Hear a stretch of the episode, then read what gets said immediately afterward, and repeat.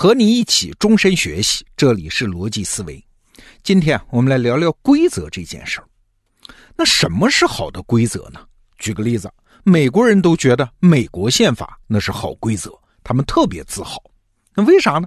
首先，你想啊，这是人类历史上第一部成文宪法，在人类宪法史上那是有开创之功的。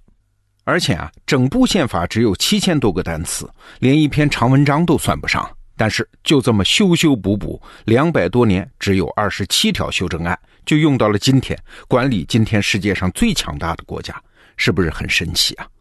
要知道，制定这部宪法那个时候的美国，既没有今天这么强，也没有今天这么大，只是十三个分散的以农业为主的殖民地。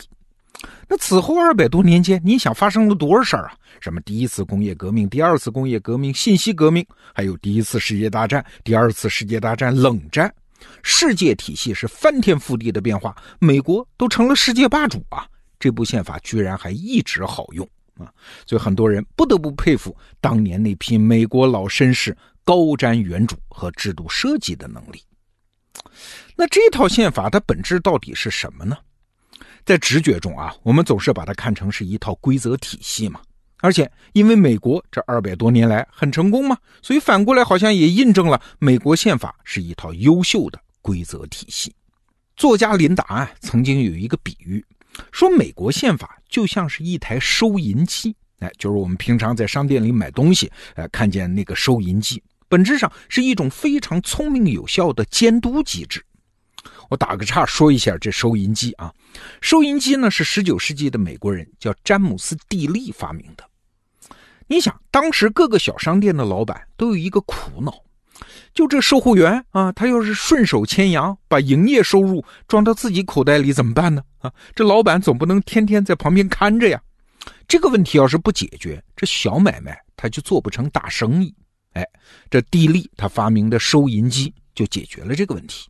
你想，每做一笔生意，每收一笔款，这收银机上都有显示，这售货员看着，顾客也看着。双方确认啊，这个东西确实就这么多钱啊，然后现金盒子才打开，这个买卖才能做。但是你想，正因为顾客这么一监督，这每一笔款项就有了记录啊。好了，到了晚上，老板只需要把钱库里的钱和收银机上的记录核对一下就行了，从此再也不担心店员浑水摸鱼。这收银机的本质就是引入了顾客这个监督因素。让一家小店能够正常运行，所以林达老师用收银机来比喻美国宪法，看起来很对啊。你看，总统啊、参议院啊、众议院啊、最高法院啊，互相监督，这个规则设计不就能保证一个国家像一个小商店那样顺利运行了吗？过去啊，我们都是这么理解美国宪法的价值的。但是啊，这里面有一个问题，就是为什么美国宪法它很难移植到其他国家去呢？最典型的就是非洲的利比里亚啊，这国家和美国的渊源那是很深呐，甚至直白的说，它就是美国创建的。怎么回事呢？南北战争结束，美国解放了大量的黑奴啊，很多白人哎也承认黑人是自由的，但是呢看着又不顺眼，那怎么办？最好的方法就是干脆把他们送回老家去，非洲。可是你想，这些黑奴在美国生活了好几代人呢，他们哪知道自己的非洲老家在哪儿啊？好了。送回非洲，干脆在西部圈了一片地，就建立了利比里亚这个国家。那建国后，利比里亚从星条旗到宪法，那一切都效仿美国啊！当然还有大量美国的经济援助，只不过星条旗只保留了一颗星星，代表黑人的团结。那宪法呢，几乎只改了一个地方，就是把五十个州给改了啊，其他几乎是一模一样。所以利比里亚也称之为叫小美利坚。你看，照搬规则体系都彻底到这种程度了，那结果怎么样呢？哎，即使是在非洲，利比里亚也是经济最不发达的国家之一，连粮食都不能自给呀。不只是他啊，移植美国宪法的国家还有很多啊，近的有墨西哥，远的有菲律宾。但是国家治理水平，这些移植的国家没有一个能接近美国的水平啊。哎，那就奇怪了。一套成功的规则，它为什么不能复制呢？如果一套规则体系就是像我们刚才举的那个例子啊，收银机一样，那按说它到哪儿都应该有用啊。这个谜题的解释当然有很多了，什么文化问题呀、发展程度问题呀、执行力的问题呀等等啊。不过这个现象也迫使我们考虑，这规则体系它的本质到底是什么？它真的是一架可以设计出来，然后搬到别的地方也可以用的机器吗？最近啊，我听咱们得到 APP 里面最新上架的课程，刘涵老师的《法律思维三十讲》。我对这个问题倒是有了一番新的理解。简单说啊，一套好的规则的本质，其实不是那些制度设计本身，而是最最核心的那一点共识。哪怕是一个很简单的共识啊，只要这个共识一旦达成，那围绕它才能演化成繁复的、有效运行的制度体系。核心是共识，而不是规则。那这么说有点抽象啊，我举个咱们中国历史上的例子。汉代有一个词儿叫“春秋绝狱”，狱就是监狱的狱，什么意思呢？就是用《春秋》这本书当做法律来判监狱里的案子。嘿，听起来好奇怪啊！《春秋》是什么？是一本编年体的历史书，就是记载哪年哪年发生了什么。它当然没有明确的法律条款啊，也没有分类的罪名，这怎么可以当做法律来用呢？还真就行。比如说，当时有这么个案子，有人呢生了个儿子，从小就送给别人了。后来这儿子长大了，这个人又去说啊，你是我儿子，你要孝敬我。这儿子就不干，就把他给打了一顿。你想，那是汉代，儿子打老子那还了得？这是要判死刑的。哎，但这个时候，大儒董仲舒就站出来了，说：“说我来春秋绝狱啊！春秋这本书的精神呢，讲究原心定罪，就是按照当事人的主观动机来确定对人物的褒贬。好了，再看这个案子啊，这个人生了儿子又不亲自抚养啊，那父子关系就已经断绝了嘛。”所以，这只能按照普通的打人的案件来判罪，不能按照儿子打老子来判罪。再比如说，还有另外一个案子啊，有一个父亲和别人吵架啊，吵着吵着，双方就急了，对方就掏出刀来要刺杀这个父亲。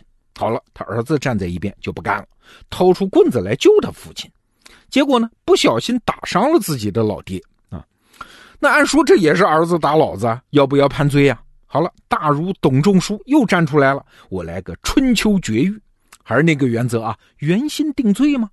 这孩子他动机不是打他老爸呀，那怎么能这么判呀？啊，所以我的意见是免除他的罪行。从这两个案例里面，你应该看出来了啊，所谓春秋绝育，所谓用历史书来断案子，其实根本用的不是这本书，而是这本书体现的那个简洁抽象的原则，一两句话就够用啊。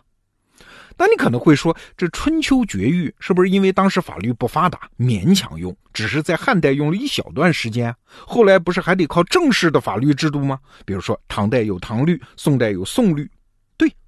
但问题是，你想啊，这后来正式的法律制度它是怎么来的呀？其实就是从春秋绝育这个最基础的共识，一点一点的修补、增加、迭代来的呀。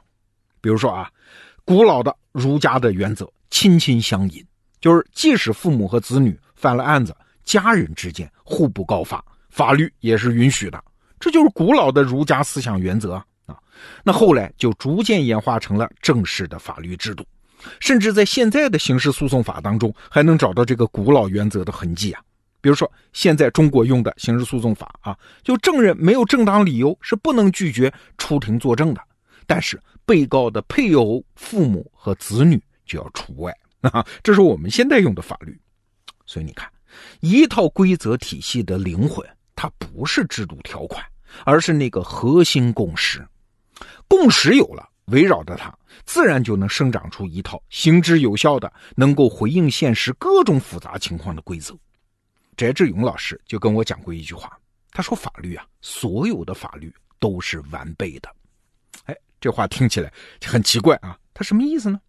你看，一部《春秋》，它当然不是完备的，但是，一旦你把它视为规则系统，把它变成法律来用啊，那就不只是这书里面的几句话呀，它就会包括周边的解释。那就像我们今天有司法解释、有执行细则、有判例、有法官的自由裁量权等等，那就可以应对各种情况了。好了，听到这儿你就明白了啊，为什么古代世界的人可以用宗教经典当法律用？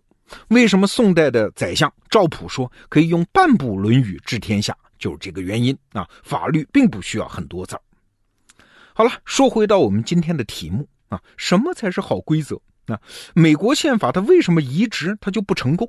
哎，这个谜题的答案也许就是啊，两百年前美国人形成的那套共识。才是这套规则的灵魂，它好不好，就看它是不是在一路演化阐释的过程中，能不能够回应美国的现实和时代的变化啊？它好不好，它都是深深扎根在美国传统中的东西。那反过来呢，在没有基础共识的社会里面，你想着啊，美国宪法就是一架机器，一套规则系统，搬到利比里亚也能用，搬到墨西哥也能用，嘿嘿，那我们还真就误解了。规则的本质啊！那今天节目的最后呢，我顺便推荐一下刘涵老师，就是在我们得到里面做了法律思维三十讲的刘涵老师的一本著作，叫《合众为一》。那那是我见过的最好的写美国宪法的著作。那那是用诗一般的语言啊，讲透的其实不是一本法律，而是一个民族共识的打造过程。我们已经为你准备好了金牌版电子书，而且今天特价。推荐给你，好，逻辑思维，明天见。